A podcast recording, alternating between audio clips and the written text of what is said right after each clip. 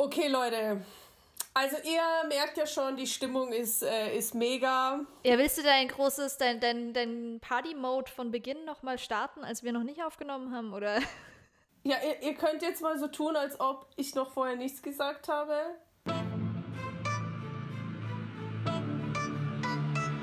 Ey, sag mal, kennst du die, die du nie so recht durchschaut hast? Kennst du die, die du immer unterschätzt hast? Und kennst du die, die dann einfach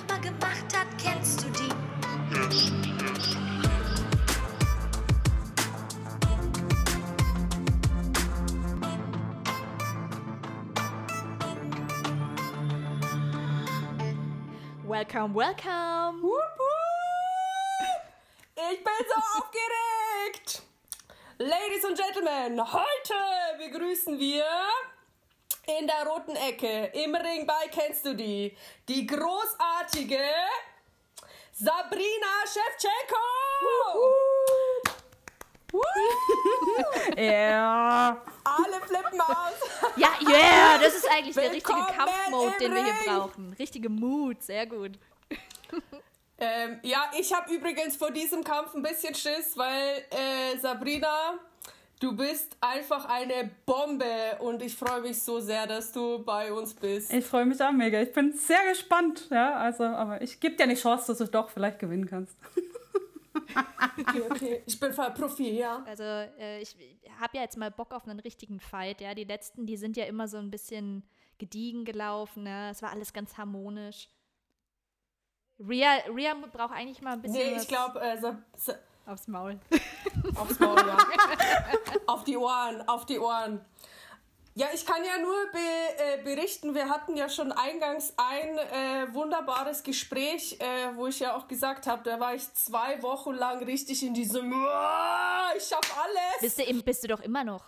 Ich, ich spüre diese Vibes in jedem Meeting. Ja, das ist auch meine natürliche Art. Aber es gab auch Zeiten, wenn man so ein bisschen einen Arschtritt braucht und äh, die Sabrina hat es mega drauf, mich wieder in diesen Vibe zu bringen.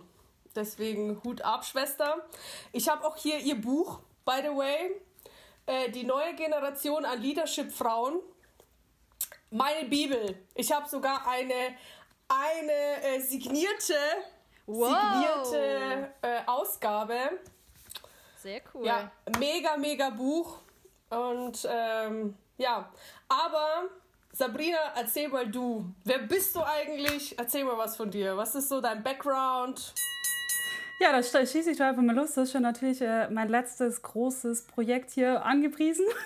angeteasert, angeteasert, ja.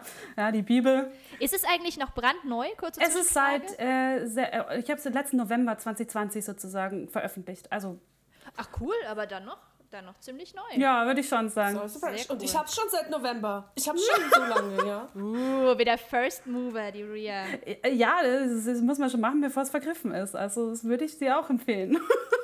Ich habe es auf meiner Must-Read-Liste, ist ja logisch. ja, genau. Also, äh, ja, das ist mein letztes großes Projektchen, nenne ich es jetzt mal. Das nächste Buch steht jetzt in den Startlöchern. In, äh, mit, also fange ich in zwei Wochen an und schreibe das in guten zwei Monaten. Ein bisschen mehr in der Novel-Richtung. Und, aber trotzdem transformativ. Also sehr emotional, aber transformativ. Ja, wer bin ich denn eigentlich? Ähm, äh, ich meine, ich darf ja von vorne richtig anfangen bei euch. Ja, natürlich. Einmal komplett. CV links, rechts, oben, unten, ja, genau. Äh, Ich, ich, ich fasse es knackig und kurz. Also ich komme im Grunde genommen aus einer Arbeiterfamilie und habe meinen Weg in Richtung ähm, das gestaltet, was ich gerne haben möchte. Ja, und ich habe zwischendrin nicht aufgegeben an Punkten, wo andere Leute gesagt haben, da müsste man vielleicht das so akzeptieren. Ich habe Mathematik, Informatik studiert, ja, das habe ich in, damals in der Realschule schon entschieden, wo ich gesagt habe, hey, ich will da nicht bleiben, ich will studieren, ja, ich will nicht in, in der Arbeiterfamilie, sei jetzt mal so bleiben, sondern ich möchte intellektuell wachsen. Habe das auch gemacht und war danach, nach dem Studium, also ich Mathematik bis zum Master studiert und äh, Informatik zum Bachelor und bin danach ins Trainee-Programm bei Robert Bosch, das kennt ihr vielleicht, ja. Und wo, wo kam das so her? Also ich bin nicht der Typ, der von immer schon hatte eine große Vision und dahin und das ist mein Lebensbild, sondern ich bin der Typ, der äh, durch Exklusion, also ich probiere aus und dann exkludiere ich das nicht die richtige Solution, die auch nicht und das will ich auch nicht, mache was Neues und durch Probieren, also Trial and Error, das findet und war dann noch mal zwei Jahre in dem Trainee-Programm, auch in Südafrika, äh, Südamerika unterwegs, in Brasilien und dann ist mir ehrlich gesagt ein bisschen zu langweilig geworden. Also ich bin, bezeichne mich heute auch selber als Joyous Adventurer. Ich brauche viel Abwechslung, ich brauche viele neue Dinge, ja. Ähm, und ja, und das findest du nicht in, in einem Konzern. Richtig, das habe ich da nicht gefunden. Um es mal einfach so rauszusagen. Richtig, und ja. bin dann in die Beratung gegangen 2015 und war jetzt sechs, knappe sechs Jahre, also fünfeinhalb Jahre in der Strategieberatung unterwegs bis zum Senior Manager und habe mich dann entschieden, rauszugehen, weil ich auch gesagt habe, ich will mehr Impact beim Menschen haben.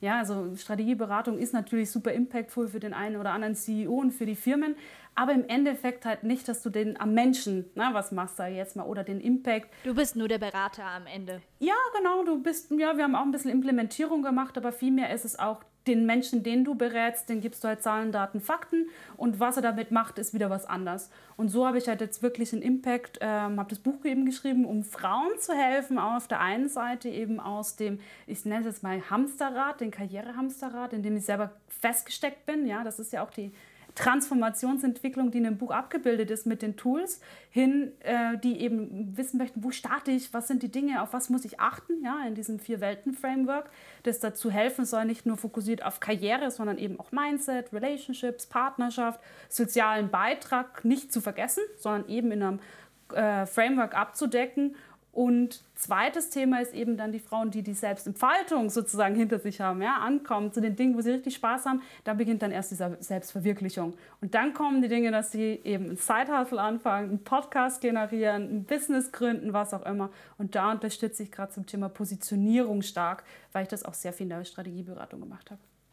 Jules, wir sind absolute Zielgruppe. Hey, ich bin gerade schon richtig platt.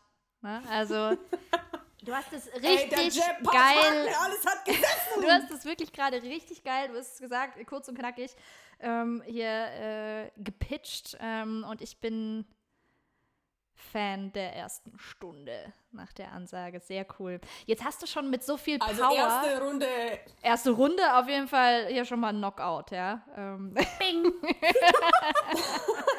Aber wir wollen ja noch so ein bisschen was erfahren. Deshalb, ähm, nee, eigentlich K.O. sind wir noch nicht. Ähm, und ja, das wäre so ein bisschen langweilig, das wär, oder? Das wäre echt, so das, das wäre ja wirklich, das wäre so ein richtig billiger Kampf, wofür Leute nachts um vier aufstehen, um dann irgendwie nach der ersten Runde ein K.O. zu sehen. So weit gibt's nicht bei Kennst du die, ja. Ähm, tatsächlich, äh, weil du jetzt aber gerade schon so viel Power hast, ähm, und auch diese Power gerade rübergebracht hast in deinem Pitch.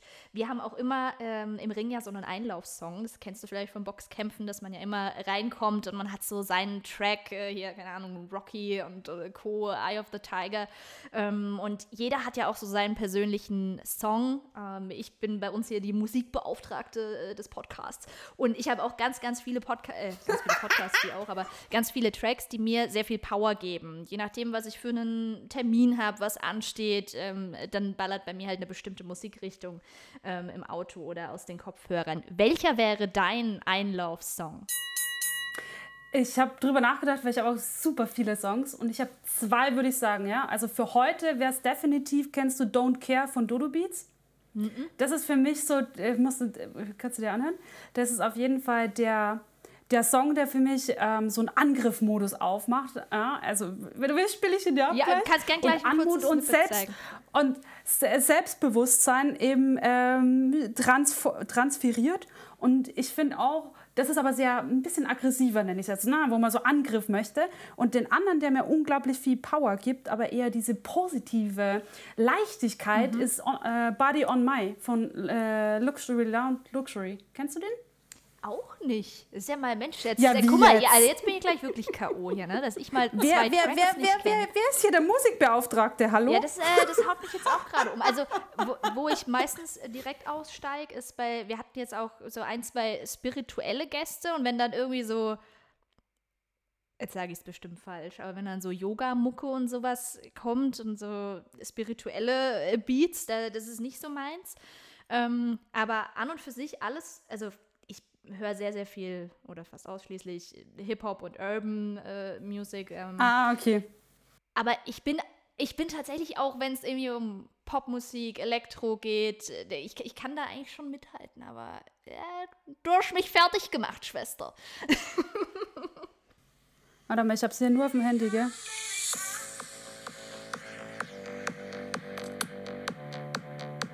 Ja, aber das ist voller.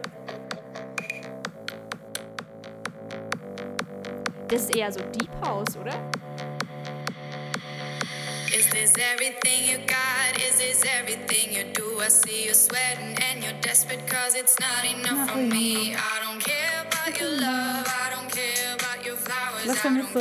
Das ist voll I don't care about your love, I don't care about your flowers. Bam!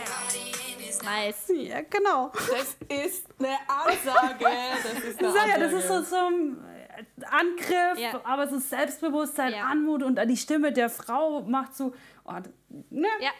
Nee, gut, der, der geht gut Ja. rein. Also ich kannte ihn nicht, aber äh, die, dieses kleine Snippet gerade gefällt. Es ist die zweite Runde, Jules. Ich, wir müssten jetzt ein bisschen, äh, keine Ahnung, in der Ecke noch ein bisschen Wasser in die Fresse und. Von uns kommt ja gar. Oh, Wahnsinn, hey. Komm, jetzt, jetzt, du musst mich hier mal ein bisschen aufpäppeln. Okay, jetzt geht's los. Sabrina, bist du bereit für die dritte Runde? Yes, yes. Und zwar, ein geiler Song, den ich äh, hart feier, ist von Contra K. Erfolg ist kein Glück. Das, ähm, der ist ja auch Kampfsportler, der macht echt coole Mucke. Und der sagt in einem Lied genau das, Erfolg ist kein Glück. Und dann haben wir herausgefunden, ja, jeder Mensch hat irgendwie seine eigene Definition von Erfolg und von Glück. Ähm, möchtest du uns mal deine erzählen? Ja, und über die Frage habe ich äh, nachgedacht und musste sogar googeln. Ich gebe es zu, weil Erfolg habe ich natürlich für mich definiert in meinem Buch. das gibt's, das kann ich dann gerne mal kurz vorlesen, weil die immer noch stimmt natürlich. Oh ja, gerne. Auszug aus dem Buch. Oh Herrlich. mein Gott, du machst mich fertig. Alles vorbereitet, ja. Hier. Lesung, Ich ja. habe sogar die. Seite Ria jetzt musste nicht mal mitschreiben. Guck, Ja. normalerweise schreibt nämlich Ria immer alles mit. Und dieses Mal kann sie einfach nachschlagen. In ihrem Seite persönlich 49. signierten- Seite 49, ja. Genau, aber vor, bevor ich damit anfange, Erfolgsdefinition, habe ich mir natürlich Erfolg und Glück zusammen angeschaut. Ähm, oder beziehungsweise mir überlegt, was denn eigentlich Glück ist. Und Glück ist nach Definition das subjektive Wohlbefinden. Und jetzt sind wir bei einem Thema, was ähm, Erfolg für mich na immer macht. Wenn ich erfolgreich bin, habe ich ein subjektives, positives Wohlbefinden. Das heißt, ich habe irgendwelche Ergebnisse gemeistert, ich habe irgendwas gut oder positiv eben gemacht. Das heißt, Glück ist im Grunde genommen Erfülltheit, freudig sein, dankbar sein, herzlich, äh, wenn man herzlich ist, weißt du, das ist so ein subjektives Wohlbefinden. Deswegen habe ich keine eigene Definition für Glück. Ich habe die ja noch nie definiert, weil ich, ich, weil ich denke nicht, dass es dieses typische, du hast Glück gehabt, aus dem Universum ist was runtergefallen, sondern es, da halte ich mir was von Synchronizitäten. Ja, diese Dinge passieren, weil wir die richtigen Schritte gemacht haben und die richtigen Dinge eben angetriggert haben. Deswegen habe ich nur eine Erfolgsdefinition für euch. Aber mit einer guten Begründung. Aber wenn wir nicht von Definitionen sprechen, vielleicht weil wir, weil wir trotzdem natürlich interessiert dran sind, wann sind unsere Gästinnen glücklich? Was ist für dich so ein Glücksmoment? Genau, das meinte ich. Also wann habe ich ein positives Wohlbefinden? Das ist, wenn ich erfüllt bin.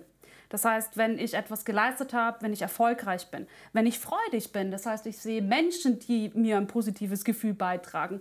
Ähm, es gibt natürlich Umstände, die mich glücklich machen am Beach. Ja? Äh, Ich bin unglaublich gerne am Meer, das Meererauschen zu hören. Einfach diese Wellen, das Auf und Ab, diese Bewegung, die, die Kraft, die das Meer hat. Das macht mich glücklich, also stimmt mich positiv. Ja? Selbst wenn ich dankbar bin für Dinge, die ich gelernt habe, positive wie negative, wo ich mir denke, das ist, warum ich heute hier stehe. Geil. Ja? Und egal, ob es, wie gesagt, positiv oder negativ war, aber das generiert bei mir das Gefühl des, der Freude, dieses positive Wohlbefinden. Oder wenn man einfach herzlich sein kann, wenn man Geschenke oder Komplimente mache ich gerne. Das, das gibt mir ein Glücksgefühl, weil es mich positiv erfüllt. Amen. Und jetzt eine, ein, eine, eine Lesung aus dem Buch Die neue Generation an Leadership-Frauen. Das hast du sehr schön angesagt, Ria. Meine Erfolgsdefinition. Erfolg ist für mich jede Sekunde eines Tages, in der ich in mich hineinspüre, zu wissen und darauf zu vertrauen, dass ich auf dem richtigen Weg bin. Einen positiven Beitrag für diese wundervolle Erde und ihre Bewohner leisten zu können. Und dabei Spaß zu haben, wenn der Tag mit einem Lachen begonnen und mit einem Lächeln dankbar beendet wird. Und die Lücken dazwischen dürfen auch sehr gerne mit Freude, Spaß, Lachen und Inspiration gefüllt sein. Lachen ist für mich so ein Key. Also ich weiß nicht, wie ihr das macht, aber bei mir ist es auch so, ich stehe morgens auf und schaue mich im Spiegel an. Äh, obviously, klar, jeder läuft halt erstmal meistens ins Bad. Und denkst du dir dann auch, du geile Sau? Ich denke mir nicht mal, du geile Sau. Also manchmal denke ich mir auch so, alter Scheiße, Jules hat wieder die Augenringe. Aber ich schenke mir immer ein Lächeln und das macht total viel aus. Ja, ja. Das ist ja auch das äh, Spiegelneuron. Ne? Also das kannst du dir selber aktivieren im Spiegel und deswegen ist Spiegelarbeit, ähm, ich glaube, ich habe es immer erwähnt, auch in meinem Buch, unglaublich wichtig, um sein inneres Kind selbst anfangen zu lieben zu können. Ja, das ist ein ultra effizientes Tool, um sich selbst mehr mögen zu können, mehr aus dem inneren Kritiker rauszukommen in ja, den inneren Mentor oder die innere Freundin oder wie auch immer man das nennen möchte. Ist ein super effektives Tool. Mhm. Da sind wir jetzt schon fast bei Habits, bei der vierten Runde. Was hast du noch für coole Gewohnheiten, die einen irgendwie auf seinem Weg weiterbringen? Hallo, ich habe erstmal die andere Runde gewonnen, habe ich gemeint, ja? Ja, natürlich, voll gefeiert, hallo? Ja, wir gönnen es dir, aber ich war Danke, platt. Aber ich bin danke. auch natürlich happy, dass wir wieder was Neues gelernt haben. Äh, ja, gerne. Zu den Habits. Ich muss sagen, ich bin gar nicht ähm, dieses ganz strukturierte Habit-Persona, nenne ich es jetzt mal. Es gibt ja viele Menschen, die haben wirklich die Struktur, die stehen zu der gleichen Zeit auf, tun alles, so, das tue ich überhaupt nicht. Oh, I feel you. So gut, dass es endlich mal jemand sagt, wir hatten hier fast nur Gäste bisher, die schon irgendwie einen geregelten Ablauf haben und ich gehöre da auch gar nicht dazu. Ich freue mich gerade, dass du das sagst. es gibt eine ich- Hoffnung für mich. Ja, definitiv, weil ich, äh, mich blockiert es in der Kreativität vor allem. Also ich mag natürlich schon, das ist ein Kontinuum. Ne? Man hat das total strukturierte auf der einen Seite von jeder Sekunde im Kalender durchgeplant und man hat das andere, das chaotische, jede Sekunde wird spontan entschieden oder jede Minute. Ich bin schon, wenn du es in der Mitte schneidest, ein Ticken mehr der strukturierte, definitiv. Ja, aber nicht tageweise durchstrukturiert, sondern ich habe Ziele und Deadlines und Deadlines von der Arbeit. Klar, die werden dann auch eingehalten, aber ich habe nicht, dass ich jeden Tag um Punkt 7 Uhr aufstehe. Also mein Wecker hat, ich habe nachgeschaut, äh, über 25 verschiedene Uhrzeiten, wann er klingelt. dann ist es halt mal sehr... Aber sind es Snooze-Times Nein, nein, nein. oder einfach unterschiedliche? Ja, Okay. die ich mir dann am Abend davor angucke und schaue, was ist denn morgen los? Wann muss ich denn aufstehen? Wie viel Zeit habe ich? Ist morgen, mache ich morgen Sport? Wie ist meine Le- Stimmung? Dann gibt es da halt um 5.30 Uhr, 6.06 Uhr, 6.33 Uhr, 6.56 Uhr, 7.30 Uhr. 5.30 Uhr habe ich nur im Einsatz, wenn ich mit der ersten Maschine fliegen Zum muss. Beispiel, ja. Hatte ich früher viel mehr in der Beraterzeit. Aber ne, ich mache es ein bisschen abhängig davon. Aber also ich bin eher so die Nachteule und ich arbeite lieber nach hinten raus und habe dann auch die Flexibilität, in der Früh ein bisschen auszuschlafen, weil mir das einfach mehr gibt. Ich bin auch nachts unglaublich produktiv, ja, oder spät, einfach spät am Tag. Deshalb ist vormittags für mich auch eher die Me-Time, Sport zu machen, ähm, was zu lesen, in mich hineinzupacken. Ja, so ein bisschen strukturiert ist es schon. Und nachmittags und so weiter dann eben die, die, die Effizienzphasen fahren da total hoch. Wenn es sein muss, arbeite ich natürlich auch vormittags. Was ich aber glaube, was sehr wichtig ist, ist unglaublich gute Struktur und Pläne, wenn man Projekte delivern will. Und Projekte meine ich persönliche, wie halt auch arbeitstechnische. Da bin ich schon sehr strukturiert im Sinne des großen Plans und weiß, was an den Tagen zu tun ist und gibt meinen Mitarbeitern diese Struktur auch stark vor, wann wird abgeliefert und so weiter. Nichtsdestotrotz würde ich die nie auf eine Stunde runter reduzieren, was manche Leute machen. 30 Minuten den Slot, hier 10 Minuten Pause und so. Das kann ich gar nicht. Das, wenn ich da jetzt mit der Wecker klinge, jetzt machst du Pause, dann habe ich mich gerade erst reingedacht. Und so bin ich da einfach ein bisschen mehr flexibel. Ich lasse mir auch diese Flexibilität, um die, den, einfach, wenn ich effizient bin, einfach weiterarbeiten zu können. Ja? Und deswegen gibt es halt bei mir ke- keinen festen Zeitpunkt fürs Mittagessen. Also ich sage ja, bei, wie jetzt äh, bei Bosch damals, ja, um 11.30 Uhr sind sie alle aufgestanden zum Mittagessen. Und die so, Alle in die Kantine gesprintet, Ja. wussten vorher schon, dass es wieder Schnitzel mit Pommes gibt. Currywurst. Currywurst mit Pommes. Es gab immer so, ich, ich war ja auch eine kurze Zeit beim Konzert und es gab so immer diese Tage, da gab es bestimmte Gerichte und da, da sind die Leute ausgeflippt und ich sag's euch, das habe ich nur im Konzern so erlebt. Das ist eine total eigene Welt da. Das ist wirklich. Ich weiß nicht, ob du es weißt. äh, Side Fact, Fun Fact: VW hat seine eigene Currywurst. Die gibt es nur in VW-Werken. Nein! Und wenn du die mal probieren willst, wenn du die mal probieren willst, musst du, ich weiß, dass die gab auf der Oldtimer Messe in Essen, wo ich vor ein paar Jahren war, da war ein VW-Stand für die VW Currywurst. Die ist hoch und bekannt Lässig. im Norden. Die haben eine eigene Produktion, eine eigene Currywurst, die anscheinend so mega toll ist. Also ich fand es irgendwie normal. Aber bestimmt. Okay, ja, ja nein, wir sagen es natürlich niemandem. Ist Nein, niemanden. Wir sagen natürlich nicht, dass die VW Currywurst schmeckt. Beste Currywurst äh, hier, äh, Fun Fact oder hier so eine kleine Werbepause von meiner Seite. Beste Currywurst, die ich je hatte, ist die gute Nachtwurst in München. Kennt ihr die zufällig? Nee. Schläft man dann ein oder? Nee, der Name ist Programm, weil ähm, das ist so ein Laden, der öffnet erst spät abends und der ist eigentlich dafür gedacht, dass du da nach dem Feiern hingehst. Und Hat er das in so bin so Kännchen, eine, oder? Oder sowas? Nee, nee, nee, nee, das ist tatsächlich eine ganz normale, also Imbiss, Imbiss, ähm, ganz normal und du läufst da irgendwann so zwischen drei, vier, fünf, wenn du halt nach Hause gehst aus dem Club, ähm, gehst du da zur gute Nachtwurst und ähm, meistens ist man ja dann noch hungrig. Ich bin da meistens hungrig und brauche dann noch eine Kleinigkeit. Ähm, und die haben echt richtig gute Currywurst mit verschiedenen Soßen und so. Aber es ist wirklich einfach richtig lecker. Also mein Tipp des Tages. Wie sind wir jetzt auf die Currywurst eigentlich gekommen? Ah, wegen Kantinenessen. Okay. Wegen den Habits und so. Wir driften So, ab. Ja, Genau. also, also Currywurst, um es auf den Punkt zu bringen, Currywurst ist kein Habit, aber kann man schon mal machen. Ja, aber das trifft ja auch ganz gut von dem Habit, äh, nachts um vier zur Currywurstbude zu gehen, ja, zu der Nachtwurst. Komme ich wieder zu den Dingen zurück, die vielleicht anders auch sehr wichtig sind in Habits.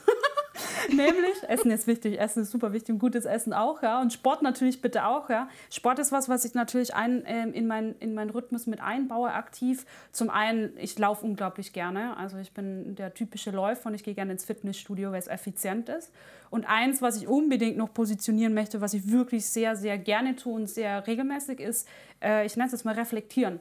Also ich habe ein Journal, in dem schreibe ich halt einmal die Woche, zweimal die Woche, je nachdem, wie intensiv das gerade ist. Und nutze auch alle drei Wochen, nenne ich es jetzt mal so, drei Stunden oder Nachmittag und Abend auf der Couch mit Jazzmusik, wo ich das reflektiere. Ja, einfach den Kopf laufen lasse. Und dann liege ich da und starre an die Decke. Ja, manche Leute verstehen das nicht, aber da spielt sich halt alles ab, da reflektiere ich alles, da weiß ich, was gut ist, was, was ich ändern möchte, wo, wo Themen sind, spiele Zukunftsszenarien durch, Worst Case bis Best Case, um da auch Entscheidungen nach vorne hinweg zu treffen oder Probleme zu lösen. Ja. Cool. Das. Ist das was, was mit dem Schreiben kam oder hast du das Nee. Journal schon geschrieben, bevor du das Buch veröffentlicht hast? Ja, ja, schon viel früher. Okay. Also ich habe ähm, immer schon gerne beschrieben und ich habe immer schon gerne Geschichten erzählt an meinen kleinen Schwestern. Äh, wie das wirklich, also der ausschlagende Ge Ge Punkt war damals in 2014, ja. Vielleicht wisst ihr nur, EM, Deutschland, 7-1 Brasilien. Sabrina fährt nach Brasilien zum Arbeiten. Die Brasilianer haben sich nice. alle gefreut. Gutes Alemania, Timing. Ihr um. Ja, ja, ich weiß es noch. Das war echt, das war ein bisschen blöd, aber okay. Und da hatte ich gearbeitet ähm, im, im Sales. Und, in, und dann war es ein bisschen langweilig mit den Aufgaben. Und ich habe dann eine Zusatzaufgabe mit dem ähm, Head of dem Plant bekommen, also dem, dem Werksleiter. Und es, ich mache eine kurze Story, weil das ist ein bisschen komisch zusammengekommen. Hau rein, hau rein, wir haben Zeit. Und wir lieben Stories. Das ist eine Story, die referenziert heute noch meine Freundin Silke. Und es ging folgendermaßen. Also ich war in Südafrika, in Südamerika eingesetzt in dem Sales Department von einem deutschen Abteilungsleiter. Und da die aktuell dann irgendwie keine Aufgabe für mich hatten, haltet euch fest, habe ich übersetzt von Englisch auf Portugiesisch und Portugiesisch auf Englisch als Non-Native, der gerade mal zwei Wochen, zwei Monate vorher Portugiesisch-Unterricht auf einer App genommen hat. Todo bem. Genau. So, und dann habe ich mich immer beschwert, das kann ja das nicht die Aufgaben sein. Dann haben sie nichts gefunden und haben sie ein bisschen hier wurschteln lassen, ein bisschen da wurschteln lassen. Ich war halt total unterfordert. Ich war total gestresst und unterfordert und habe mir halt dann versucht, Aufgaben zu sammeln. Im JMP-Programm zufälligerweise kam der HR-Vorstand nach Sao Paulo und hat alle Trainees eingeladen. Und die Sabrina ist jemand, der immer direkt ist. Und ich war früher noch, noch schlimmer direkt. und dann habe ich, saßen wir in der Runde, so fünf, sechs JMPs und der Vorstand von Bosch für HR. Also kein geringer Mann, offensichtlich. Und dann fragt er so in die Runde, und wie gefällt es euch hier? Und was ist denn hier so los? Und dann kommt die Sabrina dran wir sollten alle was nennen, was uns wirklich gut gefällt. Ja, so eine Liste aufzählen und die anderen, ja, ist alles so toll. Und dann habe ich gesagt, also, ich finde die Kantine gut. Punkt. Da ist ein Elefant umgefallen in diesem Raum, das kann man sich nicht vorstellen. Die, die ganzen anderen gucken mich an, so, what the fuck hast du gerade gesagt? Silke, meine Freundin, bricht fast ab beim Lachen. Die dachte sich, so, scheiße, Sabrina, das kannst du nicht sagen. Komm, das ist doch, was 80 Prozent gedacht haben. Äh, ich weiß, genau. Getraut, ja, aber das vor dem Vorstand zu sagen, der nach dem Meeting den Head of äh, von dem Plant natürlich angerufen hat und gesagt hat, was macht ihr mit meiner Trainee da? Die ist total unterfordert und sagt bloß, dass die Kantine gut ist. Ist natürlich, ähm, ich bin dann zurückgeflogen in die andere Stadt, in Curitiba und war am nächsten Mo am Mo also am Montag war das dann, wurde ich zitiert, wurde angerufen an meinem Telefon, wo ich nicht mehr wusste, dass das klingeln kann, dass ich jetzt ins Vorstandsbüro kommen soll. Und eine Minute vorher wurde mein Abteilungsleiter angerufen, der geht raus, Sabrina, was ist los? Und ich so, keine Ahnung, ich gehe jetzt mal ins Vorstandsbüro. Und so bin ich zu dem Vorstandsbüro gekommen oder zu den Herren. Und der hat damals zu mir mit mir ein Gespräch geführt und dann irgendwie gesagt, Sabrina, was machst du eigentlich? Geh doch zu McKinsey. Ja, wenn du so ambitioniert bist, dann passt du besser rein. Damals habe ich es nicht verstanden, danach bin ich ja in die Strategieberatung. Und der hat zu mir gesagt, wenn ich dir einen Tipp geben kann, weil danach sind wir natürlich warm geworden und er hat alles verstanden, dass ich halt unterfordert war und habe meine zwei Chefs eskaliert. Wo soll man denn noch viel hin eskalieren? Und dass es halt charmant war, das heißt, da irgendwie anzubringen. Und dann hat er zu mir gesagt, ich kann dir eine ganz wichtige Sache mitgeben. Hat mir ein A5-Buch in die Hand gedrückt und hat gesagt, schreib Journal. Und nicht ein Tagebuch oder irgendwelche Stories, sondern schreib Dinge, die dich beschäftigen, mit denen du, die du verarbeiten musst und vielleicht auch emotionale Distanz brauchst was er ganz genau gesagt hat, ne, vor ein paar Jahren kann ich nicht sagen, aber gesagt, dieses Ding war das Key-Element, was er von seinem Mentor bekommen hat, was sein Leben verändert hat. Und das habe ich mitgenommen. Und seitdem schreibe ich regelmäßig Journal und ich habe bestimmt schon 15 Stück. So Leuchtturm, Journals. Wow. Deswegen kann ich auch äh, Bücher halt dann sozusagen schreiben. Ich schlage einfach nach, wie ich mich gefühlt habe. Dann schaue ich nach, was waren die Themen, was hat mich beschäftigt. Und deswegen erleichtert mir das in dem Schreibstil auch, das so authentisch zu schreiben, weil ich einfach weiß, wie ich mich gefühlt habe. Weil es steht ja da. Ne?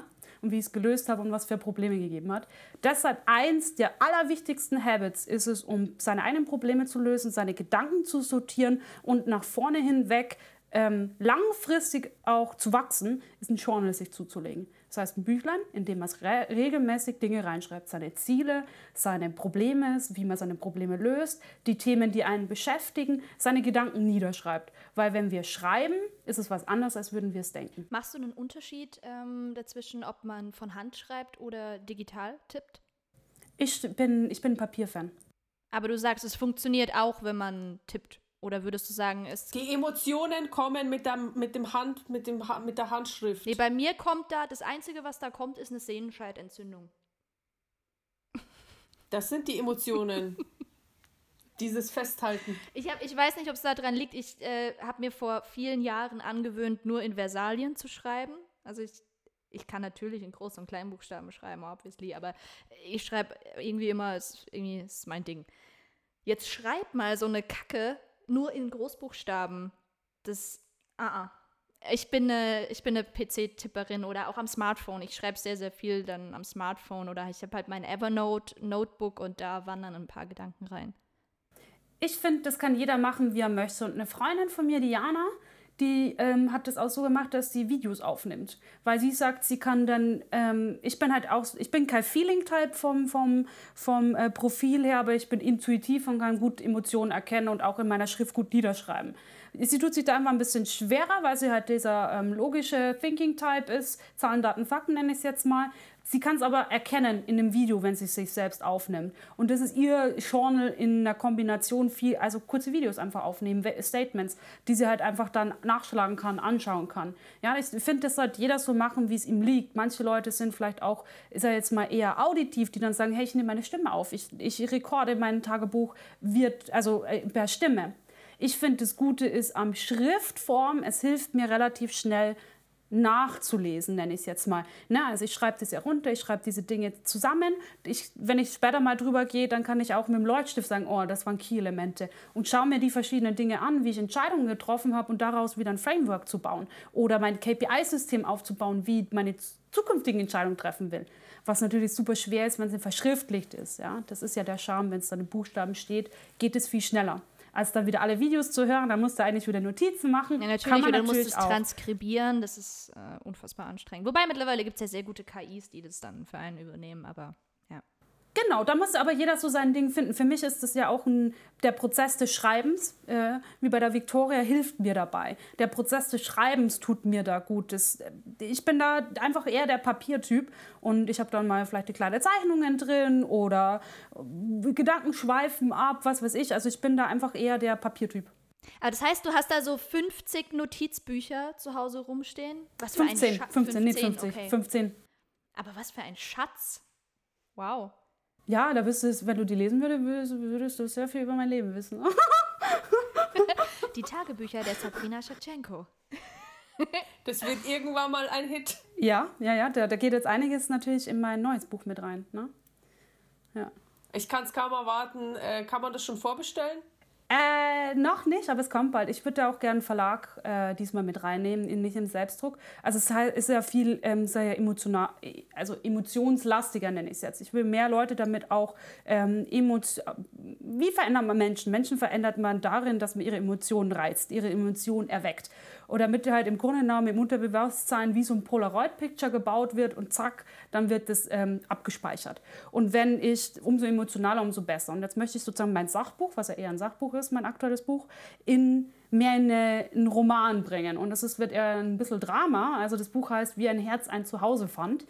Und ähm, da geht es eben drum, wir viele Menschen, sehr viele Menschen, suchen sehr, sehr lange und meistens bis zum Lebensende die Erfüllung, also das Zuhause für das Herz in einem Partner. Also äh, im, im, im, im äh, ja, also halt einfach in, in dem Ehemann oder in dem, in dem Boyfriend oder whatever, you know? Also natürlich auch, oder der Freundin, ist ja völlig egal. Im romantischen Partner. Und das ist eigentlich das Schlechteste, was man tun kann. Weil man A macht man sich natürlich abhängig von der anderen Person und B findet sein eigenes Zuhause nie. Man findet es halt nicht. Und im Buch geht es genau darum, wie eben das Herz ein Zuhause fand und startet natürlich mit einer Liebesromanze und einem Drama. Ja, und äh, die Person sich dadurch ver- Starring? ja, auf mich gezeigt, genau. Aber ist es, kurze Zwischenfrage, ist es auto, autobiografisch Nee. oder ist es Fiktion? Äh, es, ist, es ist natürlich von meinem Leben sehr, sehr viel beeinflusst, aber ich werde auch ein paar Sachen natürlich abändern oder hinzufügen, damit es ein bisschen rundere Geschichte ist und äh, die Figur ein bisschen auch verändern, weil ich will nicht mein Leben da komplett hinschreiben, gebe ich zu. Was ich ja möchte, sind diese transformierenden Elemente zu nehmen, die ich nachvollziehen kann, weil ich sie in meinem Leben hatte, kombinieren mit diesen Tools, die ich ähm, für mich gefunden habe, die funktionieren und die Leute damit zu inspirieren und sagen, hey, so geht es mir doch eigentlich auch. Das kann ich voll nachvollziehen. Hey, das, die Spiegelarbeit, das finde ich nice. Oh, das hat wirklich funktioniert. Und dieses Drama hat jeder, fast jeder hat dieses Drama, dass er einfach sich äh, einsam fühlt, dass er sich alleine fühlt, dass das Herz nicht das Zuhause gefunden hat. Und die Wendung der Geschichte ist natürlich, dass es das in sich selbst findet. Und äh, dann startet natürlich erstmal die richtig, das richtig geile Leben. Ich hab Pippi in den. Augen. Oh mein Gott. Es gibt ja auch dieses äh, ganz bekannte Zitat, dass du niemanden lieben kannst, bevor du nicht dich selbst liebst. Und daran glaube ich wirklich, weil es ist so dieser Prozess, den man auch als Teenager durchmacht. Man geht immer erstmal davon aus, man möchte von außen geliebt werden, man möchte äh, irgendwie begehrt werden, ja. Und irgendwann so mit Ende 20 stellst du fest, es ist alles nur eine Farce. Und im Endeffekt musst du mit dir selbst im Reinen sein und, und dich selbst lieben, damit du dich wirklich auch auf eine Beziehung einlassen kannst. Ich glaube, dass es trotzdem sehr wichtig ist, dass man auch in einem anderen Menschen ein Zuhause, ich weiß nicht, ob man es Zuhause nennt, aber etwas findet, was einen natürlich ähm, erfüllt ähm, und man einen Menschen findet, mit dem man irgendwie einfach harmoniert und ähm, der einen auch persönlich irgendwie beflügelt, weiterbringt, der einen glücklich macht. Aber ich glaube durchaus, dass Selbstliebe der Weg zum tatsächlichen Glück ist. Da sind wir wieder bei unseren Glücksdefinitionen. Genau, das ist die Basis dafür. In meinem, in, das ist ja auch ein Teil von meinem Buch mit in dem aktuellen. Ne? Da geht es ja auch darum, dass die romantische Partnerschaft, dass die ähm, falsch interpretiert wird, falsch in Anführungsstrichen. Ich habe ja einen Relationship Coach, also einen Dating Coach mit drin. Das Problem ist oft, dass wir eben äh, uns ergänzen wollen. Wir, haben, wir sind nicht vollständig, wir sind keine 100%-Version. Und um die 100%-Version sein zu können im Leben, suchen wir uns einen Partner, der uns ergänzt. Das Problem ist dann ein bisschen in der Co-Abhängigkeit, weil du selber nur emotional instabil bist. Und wenn du emotional stabil sein möchtest, ist Selbstliebe die Basis. Das Thema ist, dass die meisten Menschen gar nicht wissen, was Selbstliebe ist. Und ich habe es auch in meinem Buch ist ja eine Stelle drin, wo ich das erste Mal das Gefühl hatte, und das war letztes Jahr erst, Ende letzten Jahres, kurz bevor ich das Buch also fertig hatte, das Gefühl hatte, dass ich mich wirklich liebe. Und es war ein jahrelanger Prozess und das bestimmt geht da noch viel, viel mehr. Und ich denke, dass die meisten Menschen gar nicht wissen, was das ist, wie sich das anfühlt und deshalb das gar nicht interpretieren können und nicht wissen, wie wunderschön das ist. Absolut. Ich finde auch Selbstliebe ist erst in den letzten Jahren positiv besetzt worden.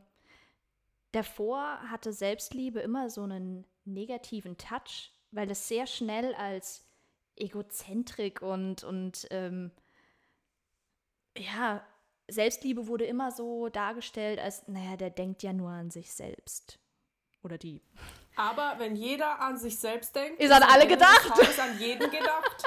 Also ich, ich habe dieses Problem jetzt äh, weniger. Ich predige das auch seit Jahren und ich fahre damit auch gut. Meine, die Liebe meines Lebens bin ich. Das geilste Projekt, an dem ich jemals arbeiten werde, bin ich. Alles steht und fällt mit mir. Ich habe Dates mit mir selbst und auch in meinen Beziehungen bin ich äh, einfach nicht das Opfer. Ich brauche niemanden. Ein Mann ist für mich Luxus.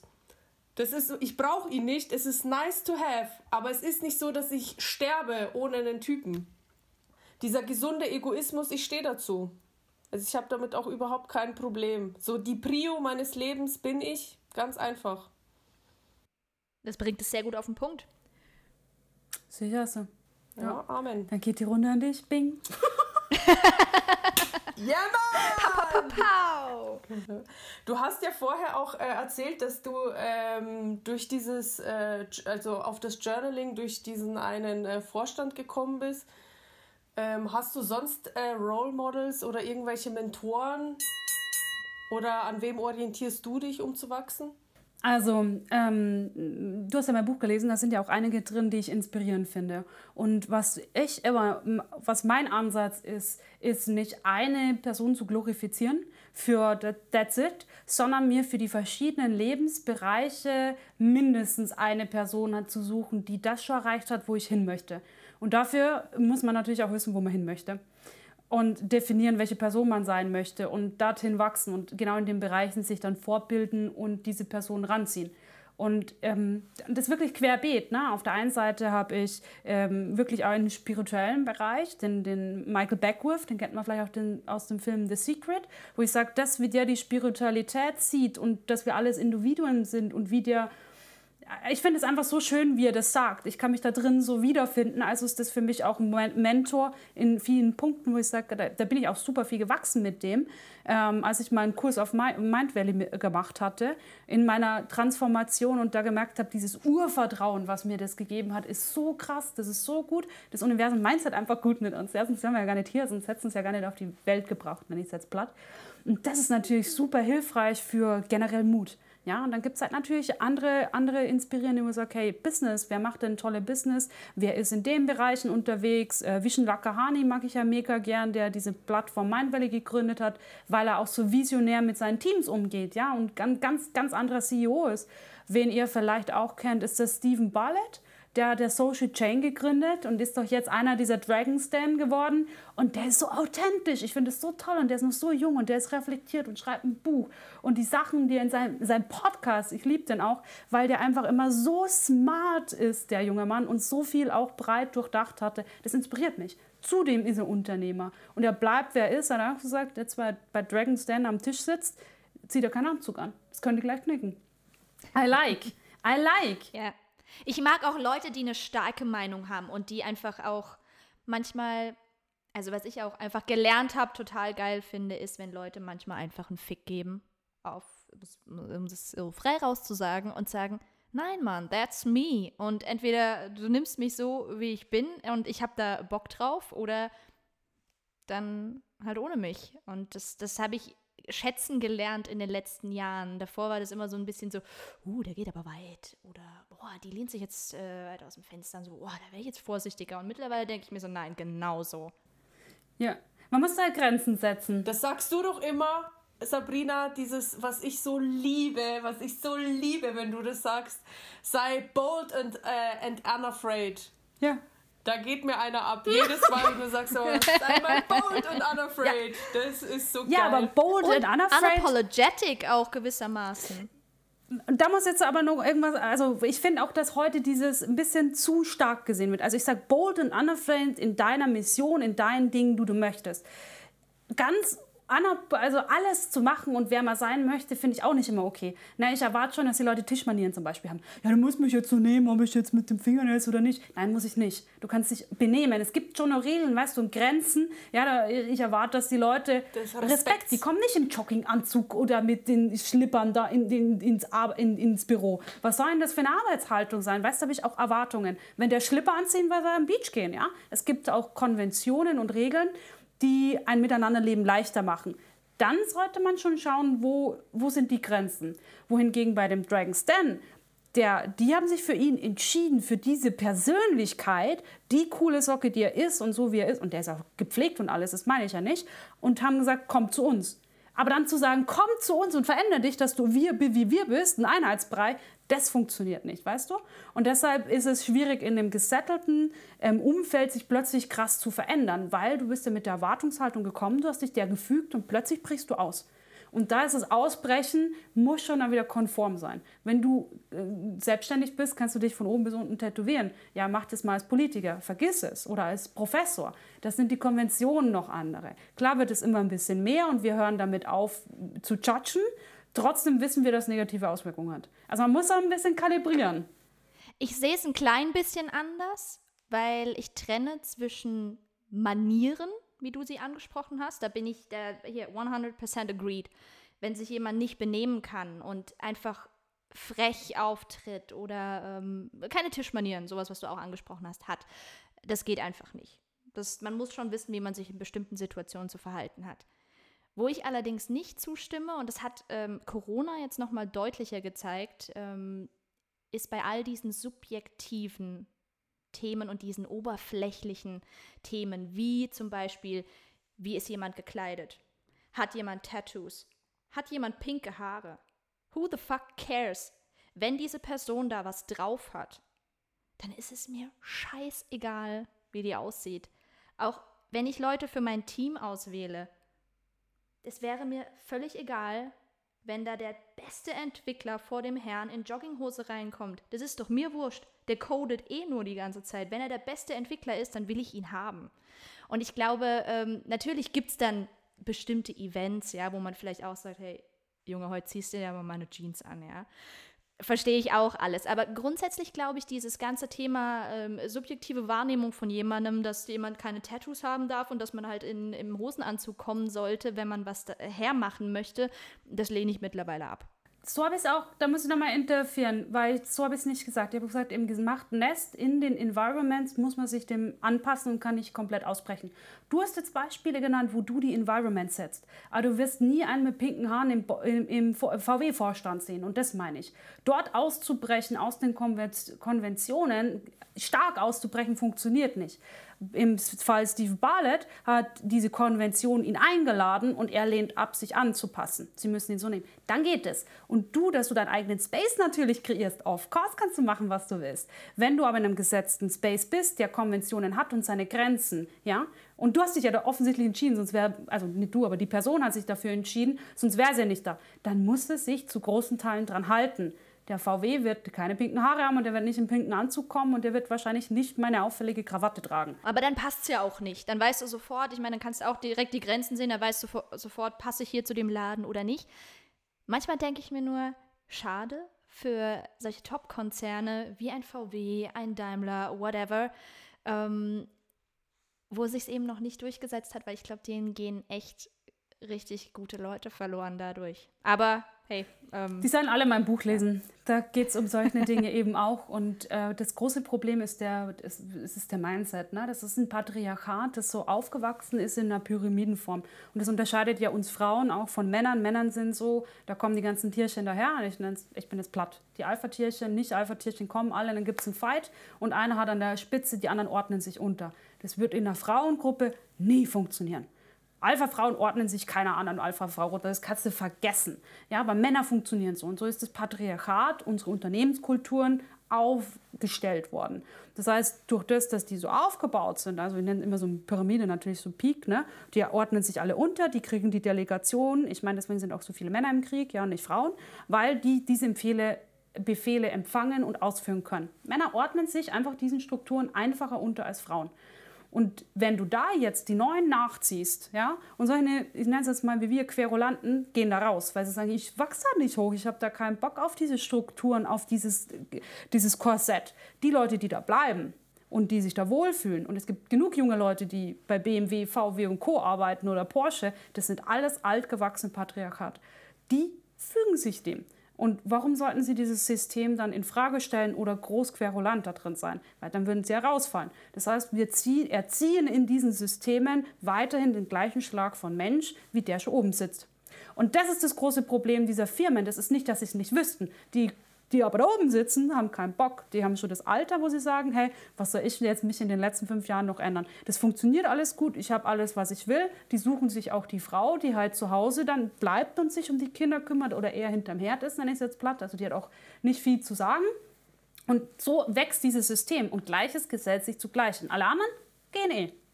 Und irgendwann werden diese Strukturen, wird so sein, dass nicht mehr genug nachkommen, dass genug Freigeister sind, dass die Leute diese Produkte vielleicht auch einfach nicht mehr kaufen.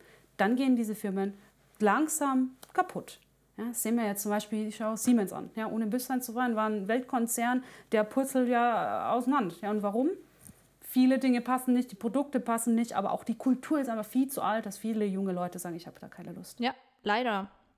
Ich finde auch als, als ambitionierte Frau, ich habe keine Zeit. Ich habe keine Zeit, 100 Jahre zu warten. Ich habe keine Zeit, äh, diese Veränderung, dieses Langsame zu akzeptieren. Und äh, ich habe mir lange, lange Jahre so richtig die Hörner angestoßen, mir die Zähne ausgebissen und war ganz stark im Kampf und habe dann gemerkt, um in, in diesen starren Strukturen Führungskraft zu werden oder hochzukommen, muss ich ja dieses Ganze, diese Kultur mittragen.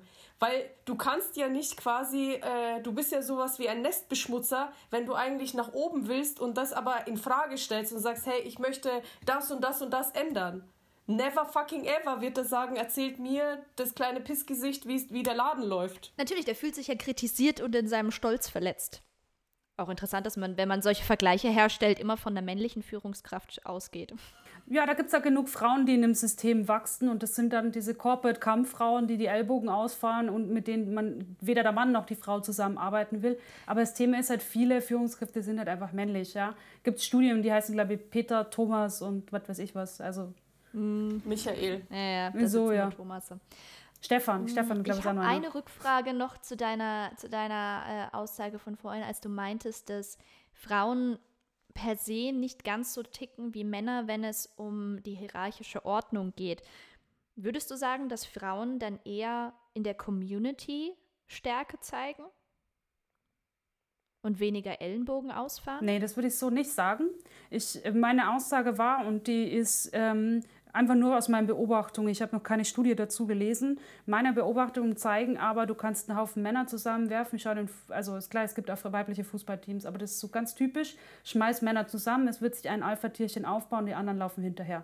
Schmeiß einen Berg Frauen von Erfolgreichen zusammen oder Frauen aus einer Firma, die werden ständig Quereleien wird es da geben. Und viele, wenn du zwei, drei starke Frauen hast, wird eines sich nicht der anderen unterordnen, sondern irgendwann aus dieser Gruppe austreten was das Herdenverhalten betrifft von Frauen, habe ich, hab ich das Gefühl, wenn alle Frauen ihre Aufgabe haben, funktioniert das. Und es sind dann komplementäre Aufgaben und dann ist das meistens, wenn man Stripes halt anschauen, über Alter oder ähnliches geregelt. Und in anderen Sachen geht dann die Frau meistens. Also ich kenne kein, also kein, kein, kein Frauenteam, in denen irgendwie fünf Alpha-Frauen drin sitzen. Es funktioniert nicht, weil wir uns nicht unterordnen. Ich kenne es ja von mir selber auch. Wir brauchen unseren Freiraum, wir wollen ja Direktive geben, wir wollen, wir wollen. Ja, und klar haben, sind wir froh, wenn wir dann die ein oder andere haben, Mitstreiter oder zusammenwachsen oder eben jemanden haben, der uns auf mit die Omi, die da ist oder die Nachbarin. Und wir haben unsere sozialen Sachen, die, wo wir die Menschen mögen. Ja? Und weil wir sie mögen, akzeptieren wir sie und dann sehen wir sie nicht als Konkurrenten. Wohingegen in der Arbeitswelt deswegen funktionieren auch reine Frauenteams einfach nicht. Wobei reine Männerteams funktionieren. Ja, das ist so meine Beobachtung. Und ich denke, da muss man bei Frauen, ich finde immer gemischte Teams generell besser und ich würde nie ein reines Frauenteam staffen. Nie. Mhm. Ja, ja, sehe ich ähnlich. Finde ich eine super spannende Beobachtung. Also auch wenn es keine belegbaren Zahlen bisher dazu gibt, alles, was du gerade beschrieben hast, äh, kann ich eins zu eins bestätigen aus den letzten Jahren. Wann immer ich in Teams unterwegs war, es ist genau so vonstatten gegangen, wie du es gerade beschrieben hast. Also wenn es mehrere Alpha-Females gab, dann eine war immer weg. Meistens war es ich. Es gibt da schon eine Studie dazu. Es gibt eine, die die optimale Teammischung sagt und die sind 60% Männer, 40% Frauen. Das ist das erfolgreichste Team. Ich weiß immer, irgendeine USA-University hat das gemacht. Das sind 60% Männer, 40% Frauen, ist ein optimaler Mix. Ist ein bisschen schwierig, weil wir natürlich äh, 52 Prozent Frauen oder wie viel auf der Welt haben? 51 sind wir. ja, wobei man sagen muss, dass viele Frauen auch intrinsisch vom Persönlichkeitstyp her der Caring-Typ sind. Ja, es gibt da Männer, aber es gibt da mehr Frauen. Mhm. Das heißt. Die gar nicht so da eintreten in diese Welt. Richtig. Mhm. Ah, da, da habe ich eine kontroverse Meinung. Ich bin ähm, sehr davon überzeugt, dass wir sehr, sehr viele Verhaltensmuster aus Kleinkindalter schon so einindoktriniert bekommen, beziehungsweise uns sehr, sehr viele Sachen anerzogen wurden und das gar nicht so unsere eigene Persönlichkeit ist. Deswegen würde ich mir halt wünschen, dass, dass einfach mehr Frauen diese in solche großen Rollen oder in so große Fußstapfen treten, damit einfach junge Frauen sehen, das ist alles für mich äh, möglich. Und dann auch natürlich diese Care-Arbeit, dadurch, dass sie eine, einen erfüllten Job haben, sich mit ihren Partnern teilen. Und wenn du dann nämlich als Kleinkind aufwächst und siehst, aha, Mama, Papa oder beide Partner teilen sich die Hausarbeit, beide Partner sind für mich da, beide Partner arbeiten, beide sind erfolgreich, beide haben Visionen oder haben irgendwas zu erzählen oder eigene Hobbys, dann würdest du auch eine ganz andere Generation von Kindern aufziehen. Eine neue Generation an Leadership-Frauen. Zum Beispiel. Leadership-Menschen. Ähm, dazu muss ich ja sagen, ich habe mich ja damit beschäftigt, weil ich ja auch ein Kinderbuch schreibe, das noch nicht ganz fertig ist. Zum, ist nicht nur ein Kinderbuch, sondern auch. Wie viele auch, Bücher ähm, schreibst du, Schwester? ich schreibe gerne, ich erzähle gerne Geschichten. Und das ist aber eine Kombination als Kinderbuch, also wirklich Kindervorlesebuch mit, mit Musik und Geschichten und, und, und Spielen und ab psychologischen Spielen, dass die Kinder halt wie positive Affirmationen und Co. und Blockaden aber auch ein Booklet für Eltern, um sich selbst zu reflektieren, beziehungsweise eigentlich nur sich den, die wollen ihrem Kind helfen, dass es leichter in der Zukunft natürlich ähm, von wachsen kann und deshalb verändern sie sich selbst. Das ist sozusagen der, der initiale Hook. Sehr geil. Ich finde ohnehin, dass wir Erwachsenen häufiger mal uns wieder mit Kindergeschichten beschäftigen sollten, weil da steckt so viel Wahres drin und so viele Werte, die darin vermittelt werden oder auch ähm, ja, positive Eigenschaften bei Menschen, die darüber vermittelt werden, wo ich manchmal denke, die Erwachsenen sollten da mal wieder aufschlagen und sich das mal reinziehen und mal wieder klarkommen. Und deshalb finde ich das einen sehr coolen Ansatz. Einen erst zu dem Punkt, ich denke, viele lesen es nicht mehr aus dem ähm, heraus, weil sie auch die Zeit nicht haben. Und zweitens muss ich sagen, nur eine reflektierte Person sieht oft den Sinn in solchen Geschichten. Und deswegen will ich auch dieses Booklet dazu machen, um das zu erklären. Den Sinn der Geschichten, was sind, wie können welche Ankersymbole, bla. Also ganz strukturiert wieder ein System, dass die Eltern verstehen, was hinter der Geschichte steht, was das Kind auch lernen sollte oder mitnehmen soll. Zurück zum Initialen, nämlich zum Thema, ähm, ist anerzogen. Ja, vieles ist anerzogen, ich sage ja in meinem Buch auch, unsere Pokaden und viele der Dinge, die tragen wir aus der Kindheit mit und, und beide unsere Eltern sollten, ihre, sollten ein gutes Vorbild in verschiedenen Dimensionen sein und eine tolle Partnerschaft haben, eben Win-Win, wie es nennen, ja, ist wie ein Business, aber eine Romanze dran. Das Problem ist aber, es gibt natürlich trotzdem weiterhin verschiedene Charakterzüge, selbst wenn man gleich erzogen wird. Meine Schwester und ich sind ein gutes Beispiel. Und wir sind total unterschiedlich. Ja? Also wir sind, sie ist ein Jahr, ein bisschen über ein Jahr älter als ich. Wir sind absolut gleich erzogen. Absolut gleich erzogen. Und trotzdem ist sie der super Familienmensch und wir vier Kinder und dies und jenes und ich bin die Karrierefrau. Das hat auch natürlich ein bisschen Charakter. Selbstverständlich biegt uns die, äh, die Erziehung und, und die Vorbilder, aber wir nehmen die auch subjektiv unterschiedlich wahr. Objektiv könnte man sagen, unsere Eltern haben uns gleich erzogen, aber ich habe es halt anders wahrgenommen wie sie, na, sicherlich. Und wir haben einen anderen Charakter, in dem sich das anders ausgeprägt hat. Was jeder tun natürlich sollte, ist zu reflektieren, um seinem alten Mist auszusortieren zwischen, wer bin wirklich ich, ja, dieses Reflektieren und Wachsen, und wer ist wirklich eigentlich nur der, der, der Effekt, sage ich jetzt mal, aus meiner Erziehung. Mhm. Also ich muss sagen, ich bin auch relativ konservativ erzogen und ich lehne sehr, sehr vieles ab. Und dieses, das passiert ja sehr rebellisch. Es ist, es ist nicht so, dass quasi mein, mein Umfeld immer so war, so dass es halt für mich passt, sondern dass man einfach viele Sachen sagt, nee, das äh, gilt nicht für mich. So richtig widersprechen, nein, das sind deine Ängste. Und, äh, und das halt auch im, im engen Familienkreis. Und das ist aber mit einer Anstrengung verbunden. Das ist, wo du alleine gegen, gegen eine ganze Family quasi so anreden musst. Und da musst du halt auch einfach dieses Rückgrat haben, zu sagen, ja, ihr seht das alle anders und trotzdem ziehe ich meine Scheiße selber durch. Oh ja, das erfordert Mut gewissermaßen. Also dieses, gerade mit dieser Familiengründung und so weiter, ich, ich meine, ihr, ihr wisst ja, ich habe hier ähm, russlanddeutsche Wurzeln und da ist es halt schon ein Ziel, also Familie ist ein sehr, sehr großer Wert und es wird schon erwartet, dass man dann halt einfach heiratet, Familie gründet und halt Kinder in die Welt bringt. Und, äh, und das habe ich ja auch schon in, an, in äh, vorherigen Podcast-Folgen erzählt. Dann kommst du auf so Familienfeste und sagst, oh, ich habe einen Master, ich bin Weltmeisterin geworden beim Kickboxen. Und dann wirst du trotzdem so angeschaut, ja, und äh, hast du keinen kein Freund? Was ist denn los mit dir? Du bist doch auch schon äh, jetzt über 25 und echt immer noch keine Kinder und so weiter. Das, da wird man so sehr, sehr stark auf so eine bestimmte Rolle reduziert und äh, das kann für einen anderen Charakter mit Sicherheit belastend sein, weil man immer denkt, man, man ist nicht so in Ordnung, wie man halt ist. Oder seine Lebensentscheidungen werden in Frage gestellt. Und gerade wenn du ähm, Situationen hast, wo du selber nicht weißt, was zur Hölle mache ich hier, und dann kriegst du das, da können ganz viele sagen, oh, ich gebe auf oder ich, ich mache die alte Leier irgendwie mit, nur um das zu erfüllen. Und da ist der Charakter dann wichtig. Ja, und das Bild, was du sein möchtest, ne? da musst du wieder bold and unafraid sein das Bild aufzuzeichnen, die Person, die du wirklich bewunderst. Und dann eben richtig Blatt Papier nehmen, runterschreiben, wer ist die Person, die ich bewundere, was sind die Aktivitäten, wie benimmt sie sich, wie entscheidet sie sich, was hat sie für Eigenschaften, was hat sie für Werte? Und dann, weil du diese Person bewunderst, heißt das, du willst eigentlich auch haben, Wert zu dieser Person.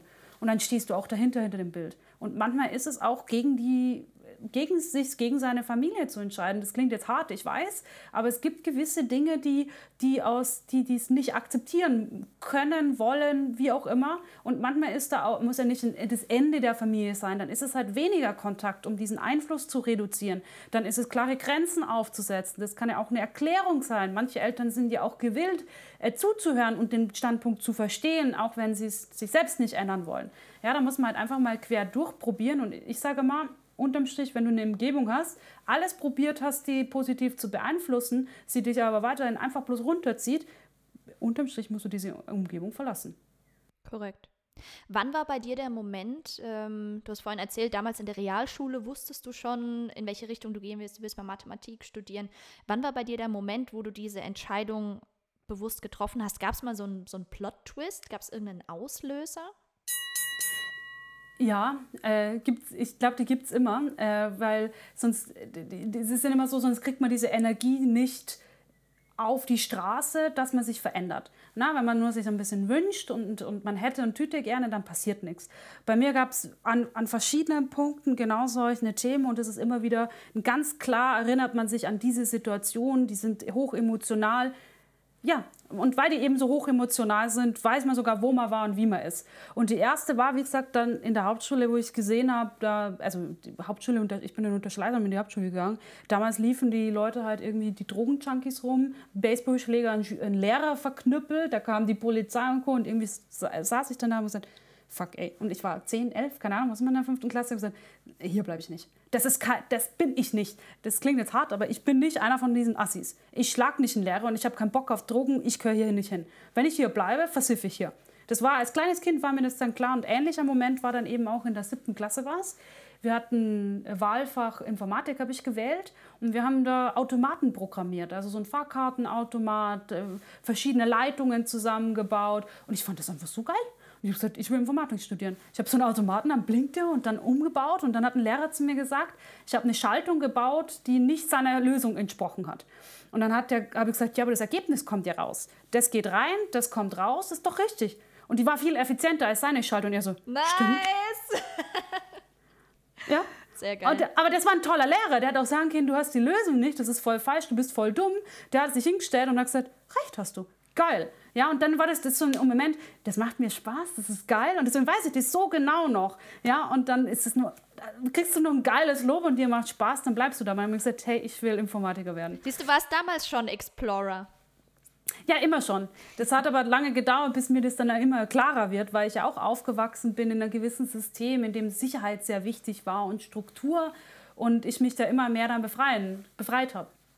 Also ich fühle dich so stark, also ich kann mich mit, äh, mit dir, deiner Geschichte wirklich identifizieren, von der Hauptschule bis Realschule, selbst mit dem Informatik äh, hat es sich auch so durch meinen Weg gezogen, ist echt krass, wie viele Parallelen, wobei ich denke, dass du da ein bisschen dich schon krasser abgenabelt hast, deswegen bist du für mich auch ein Role Model, muss ich ganz ehrlich sagen. Kannst du uns mal ein paar äh, Geschichten erzählen, wo du mal krass gefailt bist. Also, weil man denkt immer so bei Erfolg, Erfolg und alles ist geil bei der Frau.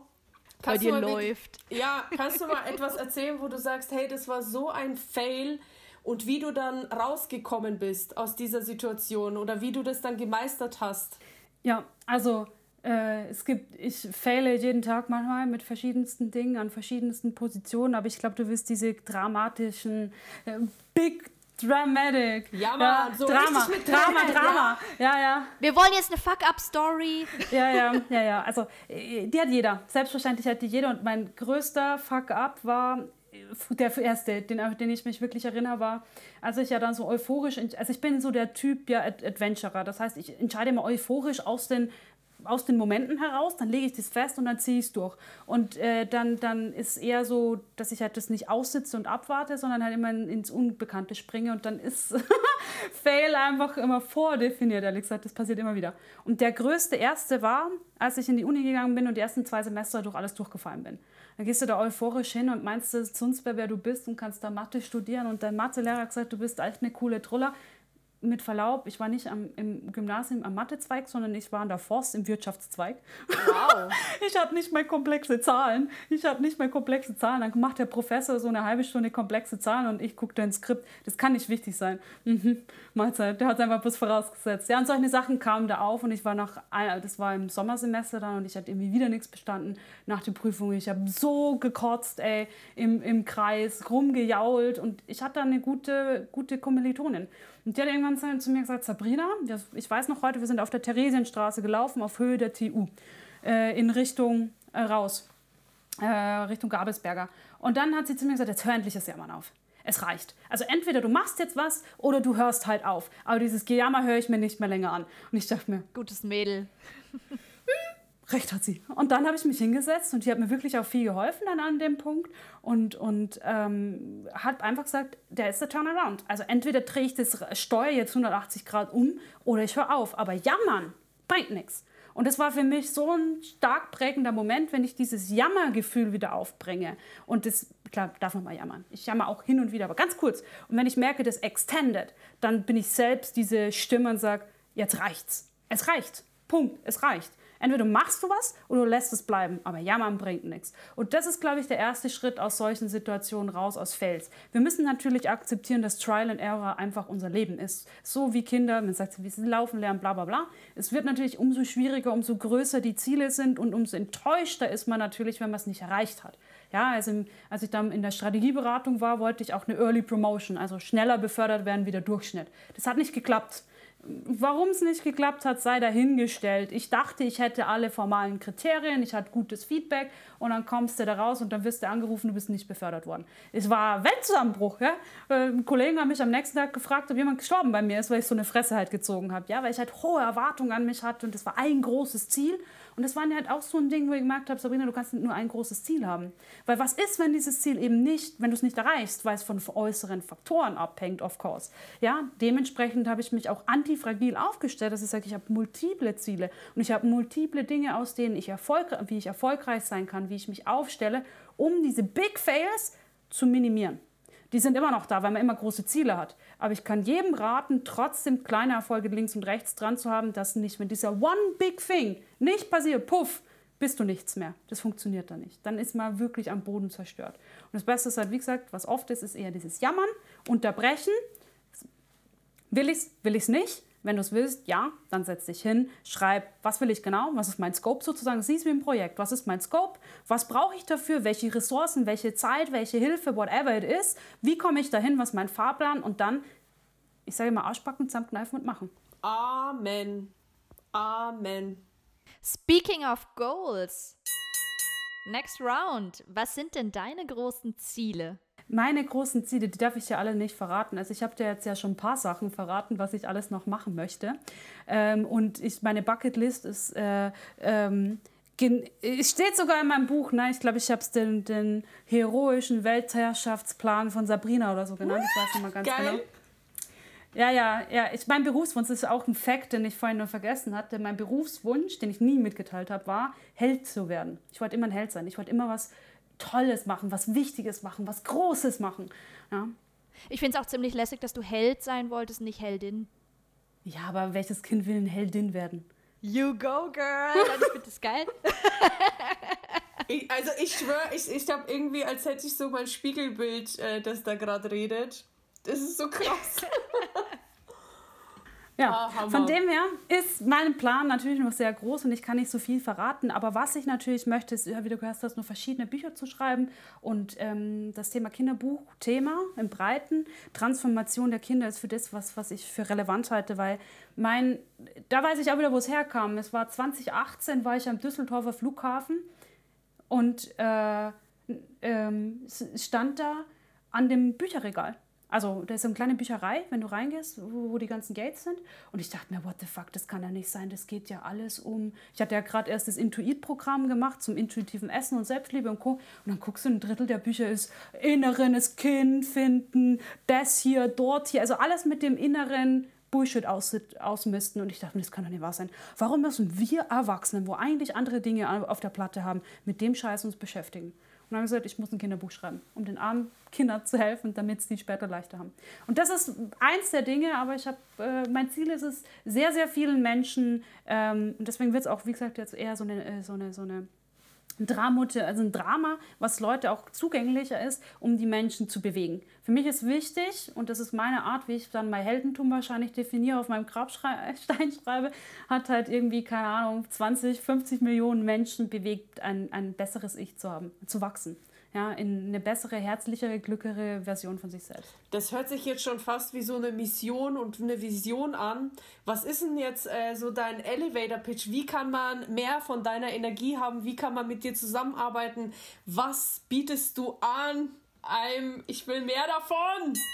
Ja, ähm, ich hatte es vorhin ja schon mal angedeutet. Ich mache ja zwei Themen. Das eine ist heraus aus dem Hamsterrad. Das heißt, diese Energie, ne, die ich jetzt mitgebe, weil ich diesen Weg gegangen bin, den Leuten zu sagen, das sind die Stellschrauben, diesen Plan zu machen, rauszukommen. Mein Buch ist der erste Schritt natürlich, in dem Punkt mal zu verstehen, was ich mache, welchen Weg ich gegangen bin. Und im Rahmen dessen helfe ich natürlich Frauen im, im, ja, im Coaching. Ja, also wirklich von Karrierecoaching äh, weißt ja selber, mit solchen Workshops, wie aber auch One-on-Ones, die Leute, wo du sagen, ich will wirklich einen Quantensprung machen, ich habe keinen Bock mehr auf die Blockaden, ich will genau wissen, ich will so klitzeklare Klarheit, dass ich mit einem Laserfokus mich selbst entfalten kann. Ja, wer bin ich, was sind meine Werte, wie komme ich dahin, wie kann ich mich von dem Bullshit, meinen Eltern, whatever lösen, wie hast es du gemacht, Sabrina, um dann mit Selbstverwirklichung zu beginnen. Und da ist eben, wie gesagt, der Step, wo ich dann den Leuten helfe. Hey, wie kannst du deine Superpowers, die ja jeder von uns hat, so einzigartig kombinieren, dass du da eigentlich im Grunde genommen eine Premium-Position hast, die du auch noch aus deiner Energie kommt. Ja, oft ist es bei vielen Leuten so, dass sie was machen, was ihnen Energie nimmt, weil sie es gegen ihr Naturell tun und dadurch scheitern sie auch. Weil du kannst nicht Tag und Nacht irgendwas tun, was dir keine Energie gibt, sondern nur nimmt. Irgendwann ist halt vorbei. Und das kann man alles natürlich kombinieren. Gerade wenn man anfängt, die Leute halt zu coachen, ihnen aus diesen Situationen herauszuhelfen, lernt man die ja so gut kennen, dass ich oft einfach sehe, was das Beste für sie wäre, was der beste Job wäre, was die beste Rolle wäre, was sie halt glücklich macht, erfüllt, was ihre Mission sein kann. Also du hilfst eigentlich anderen Leuten, ihre eigene Mission zu finden und dann umzusetzen, zu leben. So, wenn man es kurz zusammenfasst. Ich, ich würde eher sagen, ich enable die Menschen. Ich will nicht einem das vordiktieren, sondern ich lerne ihnen die Tools, wie sie selbst aus ihren Situationen herauskommen, elevated werden und in diesem elevated Zustand, ja, in diesem besser, more consciousness nennt man das ja, auch sehen können, was so viel mehr noch möglich ist. Die Runde geht an Heldentum. dich, Schwester. Die Runde geht an dich. Bing, bing, bing, bing. Yes, die Runde geht an Aber dich. hey, bisher, ähm, Victoria, du hast nicht zu viel versprochen. Äh, die Sabrina hat nicht enttäuscht bei diesem Fight. Ich hab dir gesagt, das ist eine Granate, die schlägt hier ein wie eine Bombe in unserem Ring. Aber jetzt geht's richtig ums Boxen. Einen Kampf, also mein Boxtrainer, äh, Bekim, Props gehen raus an dich. Der hat immer gesagt, einen Kampf gewinnst du nur dann, wenn du Technik, Taktik und Mindset trainierst. Er hat nicht Mindset gesagt, er hat gesagt Herz. Aber es ist Mindset gemeint, dass man eben diesen Willen hat. Kannst du uns mal sagen, was, äh, was so deine, was deine Technik ist, also was deine Methoden sind, um Ziele zu erreichen, was die Strategie hinter diesen Methoden ist und einfach ein paar Tipps, wie man schnell auf dieses Gewinner-Mindset kommt? Erstes Mal finde ich, dass das Thema Gewinner-Mindset oft zu schmal betrachtet werden. Wir tun immer so, dass wir mit dieser positiven Affirmation dreimal im Kreis hüpfen und dann sind wir das. Und das passiert nicht. Was wir tun müssen, ist unsere Identität zu shiften. Das ist der Key. Der Key in der Transformation ist, dass du deine Identität veränderst. Und die Identität von ich bin ein Verlierer zu einem ich bin ein Gewinner ist mehr als nur eine Affirmation zu sagen. Der Gewinner-Mindset heißt, dass du im Körper fühlst, dass du erfolgreich bist. Du fühlst, dass du erfolgreich sein kannst. Und das musst du auch im Präsent, also in der Gegenwartssprache nutzen, weil sonst bist du in der Zukunft und dein Unterbewusstsein und deine Gefühle sagen dir, du hast es noch nicht, du hast es noch nicht, du hast es noch nicht. Das heißt, du musst im Grunde genommen deine eigene Identität shiften. Da gibt es natürlich verschiedene Meditationsmethoden, die einem dazu helfen können und Visualisierung und ähnliches. Was ich aber generell jedem empfehlen kann, um mehr sich selbst, seine Selbstwirksamkeit zu erhöhen an, in dem Glauben, ich kann etwas erreichen. So nenne ich es jetzt mal. Ja? Das ist ja dieser typische Gewinner-Mindset. Ist Erfolge einzufahren. Ganz einfach. Erfolge einzufahren. Große und kleine. Ja? Das heißt, deine Komfortzone Stück für Stück stretchen, um seine Selbstwirksamkeit aufzubauen. Ja, also Selbstwirksamkeit ist wie so kleine Töpfe, Selbstwirksamkeit in, in Mut, Selbstwirksamkeit im Präsentieren, Selbstwirksamkeit, bla bla bla bla, hast du lauter kleine Töpfchen. Und in die packst du deine Erfolge rein und dann wird der Topf voll. Ja, und die, nur weil du jetzt Mount Everest bestiegen hast, als Frau muss man dazu sagen, wirst du nicht automatisch ähm, selbstbewusster im Unternehmen gründen, sondern musst dort Erfahrungen sammeln und dadurch deine Selbstwirksamkeit erhöhen. Deshalb ist für mich der Gewinner-Mindset ist, bau deine Selbstwirksamkeit auf, indem du Erfolge feierst, indem du Erfolge einfährst, sie dann natürlich schön feierst und deine Komfortzone stretcht. Plus, hör auf, dich selbst klein zu machen und in diesem Gefühl aus der Vergangenheit rumzueiern. Das meine ich mit dem Persönlichkeitsshift. Fang an, wirklich zu denken, zu glauben, dass du eine erfolgreiche Person bist. Ne? Das ist der Identitätsshift. Das machen viele, sagen, ja, du sagst fünf Affirmationen, dann wird schon. Nein, du musst es spüren, fühlen und darauf vertrauen, dass du wirklich das kannst. Ja? Und das Beste ist, dir es selbst zu beweisen. Hammer. Also das kann man ja so einordnen. Ähm, ich sage immer dieses Wort Selbstvertrauen, das bedeutet ja auch sich selbst vertrauen, dieses Vertrauen in die eigenen Fähigkeiten. Und so wie du einem anderen Menschen vertrauen würdest, so kannst du auch das Vertrauen zu dir selbst aufbauen, indem du dir vornimmst, etwas zu tun und es dann wirklich durchziehst. Zum Beispiel habe ich immer dieses große Ziel, so ein TED-Talk zu haben. Ich will auf eine Bühne. Und was habe ich jetzt gemacht? Ich habe mich einfach in so äh, bei Instagram-Accounts, wo äh, quasi, die haben so ein Speaker Slam bei Wissen für alle veranstaltet. Da habe ich mich beworben. Übrigens habe ich dich da auch mehrfach verlinkt, äh, liebe Sabrina, weil ich finde auch, du solltest da dein, äh, dein Wisdom auf so einer Bühne anderen Leuten zugänglich machen. Genau, und dass man dann einfach vor, vor Leuten spricht und dann kriegst du dieses Feedback, hey, es waren zwar nur äh, quasi unter 100 Leute, aber die, die da waren, die fanden es halt mega geil. Und Schwester, dein Vortrag war der meistgeklickteste. Das will ich hier nochmal kurz Geil. Oh, hervorheben. danke, Schwester. Ähm, und wir in derselben Woche hatte Jules auch ein Erlebnis, in, in dem du hast ja einfach mal so, so einer TEDx-Veranstaltung geschrieben, was das hier soll. Erzähl. Ich habe gesehen, dass wir hier in Metzingen tatsächlich TEDx Metzingen haben. Aber durch Zufall bin ich da drauf gestoßen und dachte mir so, nice, ja geil, was machen sie denn da? Ne, Und sehe noch schon, hey, äh, dieses Jahr TEDx-Veranstaltung im Juli unter dem äh, großen Thema Diversity. Und ich so, boah, ne, gibt's ja nicht, ne? Hier, äh, Universe äh, doing his magic. Äh, ich gleich draufgeklickt und wollte mir mal angucken, okay, wer ist denn da so im Panel oder was für Speaker haben denn schon zugesagt. Ja, dann waren das halt drei Dudes, davon zwei Thomasse. Also hart, oder? Hart. Das, äh, das ist ein schlechter Scherz, Leute, oder?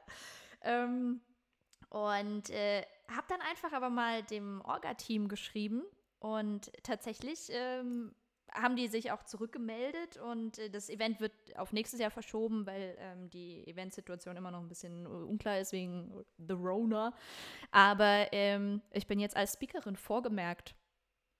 Und das war so, okay, cool, gut, dass wir gesprochen haben, Leute. Also äh, ich meine, ich will jetzt da auch nicht mal, mein Gott, vielleicht hat sich halt, hat sich einfach nicht ergeben. Manchmal hast du ja dann auch das Netzwerk nicht. Ich weiß ja nicht, in, unter welchen Umständen das Event organisiert wurde, aber es war halt schon so, Digga, echt, da steht Diversity als Headline drüber und ihr habt drei Typen. Aber Ist normal. Ja, ja. Normal sagst du da, Sabrina? Ja. Ja. Also im Businessumfeld ist es, äh, ist es normal und eine Katastrophe natürlich, aber normal. Also ich habe ja einen meiner, meiner äh, Interviewpartner, der ja im Finance-Bereich unterwegs ist, bei Infineon, der hat zu mir immer gesagt, in allen Runden, in die er geht, Finance ist ja sehr männlich belegt, dass die ähm, immer nur Männerpanels hatten. Sodass er vier Panels schon abgelehnt hat, dorthin zu gehen, weil keine Frau da war. Also seit Jahren lehnt er ab, hinzugehen, weil ähm, immer nur Männer kommen. Ja, Männer eingeladen werden. Und es gibt genug Frauen. Ja, aber der Mehraufwand, Frauen zu finden, weil wir Frauen uns einfach nicht so krass positionieren, nicht so ähm, laut schreien, nicht so, äh, wir können das schon, ist es schwieriger, die auch zu finden. Wir melden uns freiwillig nicht so viel. Ist, leider ist so mit Sichtbarkeit, ne, das kennen wir ja, dass die Frauen da einfach mit Netzwerken und Sichtbarkeit zu Themen haben. Und auch einfach die gegenüberliegende Seite sagt, ne, wir haben noch zehn Speaker, die Slots sind voll, who cares? Das ist im Großen wie im Kleinen und das ist auch im Startup-Bereich. Ich habe letztens ein Newsletter bekommen von dem, ich war ja am CDTM auch noch, während ich studiert habe, was so ein Zwischending ist zwischen Projektarbeit, eigenes Unternehmen gründen und so weiter. Und dann war da in dem Newsletter, das hat mich eigentlich voll gestört, nicht eine Frau auf den Bildern. Das war ein Panel nur mit Männern abgebildet. Das einzige Frau, die drin war, war eine, die dann irgendwie auf so einer Party ein Getränk gehalten hat. Und Ja, ich dachte, herrlich. komm, ihr könnt mich Super, auch beim genau, Arsch lecken. ja. Also das, das, das, ich wollte, ich war schon so kurz vom Zurückschreiben, aber ich weiß, es bringt halt nichts. Ne? Also, weil das Problem ist ja das Bild nicht, sondern dass kein anders entstanden ist. Das ist das Core-Problem. ja, absolut, absolut. Aber ich finde es trotzdem wichtig, dass man denen mal so. Dass man es anspricht. Also Den- man ja, muss genau, denen ja jetzt nicht irgendwie auf den Tisch kacken, aber Ja, aber die, weißt du, die zwei, die das da zusammengewurschtelt haben, sind halt irgendwie die zwei Praktikanten, die ein Bunch of Bilder bekommen haben, die geben das an den. Also weißt da bin ich dann, kenne ich nicht den, der das verantwortet, dann wäre da, ich muss ja an dem Punkt, wo wirklich sie was ändern und den habe ich nicht. Wenn ich die Leute dann treffe und weiß, hey, die sind verantwortlich, klar sage ich denen, sage, hey, Guys, äh, in der nächsten Veranstaltung frei, natürlich, wer ist da zuständig, wer macht denn das, wer macht denn hier die Fotos, wer macht denn die Speaker-Besetzung, ne? in den letzten Newsletter, das waren einfach nur Männer, das könnt ihr nicht machen. Ja, aber den Praktikantenpreis nicht zurückstellen, weißt du selber. Sowas, das das was versumpft. will er auch ausrichten oder sie? Das ist halt ähm, leider dann wieder äh, nicht ganz Ich so will einfach. jetzt auf eine, auf eine äh, unsere Freestyle-Frage, die habe ich gerade erst erfunden. Uh, bin ich Ja. gespannt. Ja, Mann.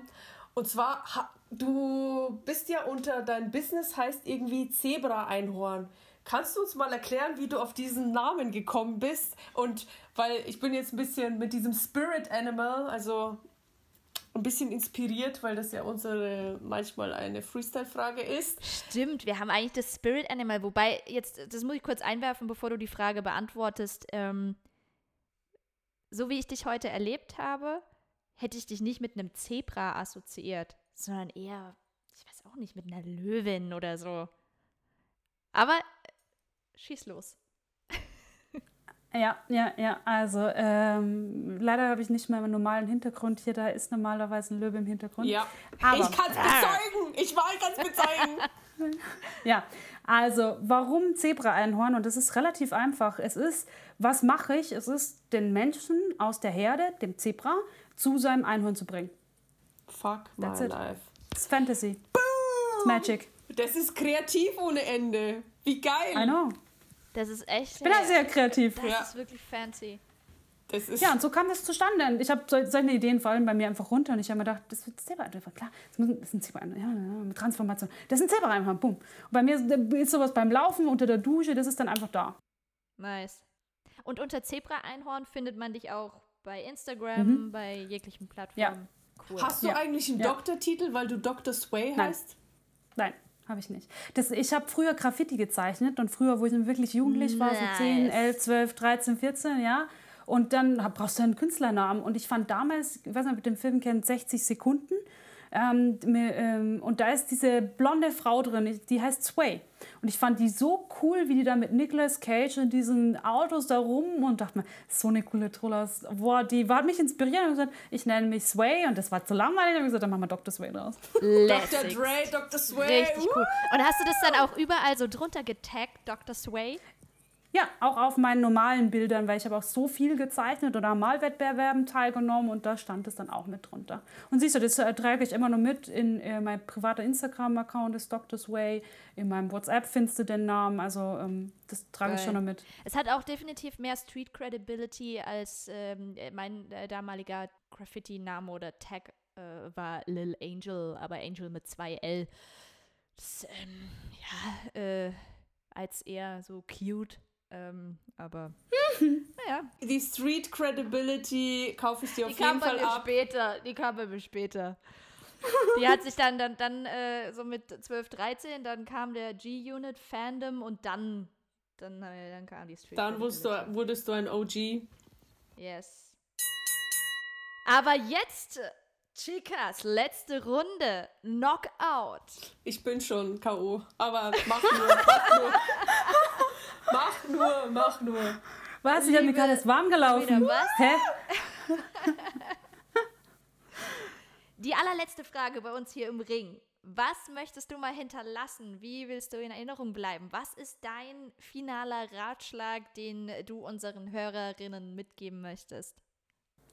Äh, ich will als Held natürlich in die Geschichte eingehen. Ich glaube, das habe ich genug elaboriert, ja. Und ich möchte eine große Anzahl von Menschen positiv beeinflussen, mit positiver Energie, mit Veränderung, um einfach in ihr besseres Selbst, in ihr Einhorn zu kommen, raus aus der Zebra, also aus der Zebra-Herde, ja wirklich nicht mehr sich verstecken zu müssen. Und da ist wirklich der erste Schritt, und ich habe es heute schon mal erwähnt, aber ich will es nochmal betonen, ist, diese bewundernswerte Person, die man selbst eben bewundert, zu definieren. Mit den Erfolgen, mit den Eigenschaften, mit den Werten, was tut die, wie spricht die, wie kleidet die sich. Also wirklich auszumalen bis ins letzte Detail. Man nennt ja sowas eine Vivid Vision. Und dann eben anfangen, diese Person zu werden mit den Erfolgen, die Persönlichkeit so anzupassen, den Kleidungsstil zu ändern, ähm, wirklich in so vielen Dimensionen anzupacken, mutig zu sein, bold and unafraid, ja, diese Vision auch zum Leben zu bringen und ja, da einfach nicht aufzugeben. Und das ist nicht fertig, das wird nie fertig, das ist ein Moving Target. So sollte man es auch sehen. Geil. Das ist jetzt der Moment, wo ich mir wieder Beyoncé als Hintergrundbild auf dem Handy mache. Be about it! Alter Schalter Verwalter, Sabrina, du hast alle meine Erwartungen übertroffen. Ich wusste, dass es geil ist. Ich habe ich hab schon erzählt. Ich wusste, dass es geil wird. Aber fuck my life, das ist so viel Wisdom. Wisst ihr, was mir total gut gefallen hat? Wir hatten so ein paar Kontroversen. Ich liebe es, wenn es so ein paar kleine Reibungspunkte gibt. So dieses, nee, sehe ich jetzt anders oder mm, nee, so habe ich es nicht gesagt und nochmal hier und nochmal da und geil. Das war ein Fight nach meinem Geschmack heute. Genau so wollen wir das im Ring bei Kennst du die? Hammer. Und weißt du was, als wir dieses, äh, diesen Podcast äh, auf die Straße gebracht haben, hatten wir eigentlich echt nur diese Vision, diesen Vibe zu kreieren. Ja, Mann, und jetzt geh los und mach es. Und dieses ins Tun zu kommen. Und ähm, dieses Interview spiegelt genau das wieder, wo ich jetzt schon selber Bock habe, wieder was anzupacken.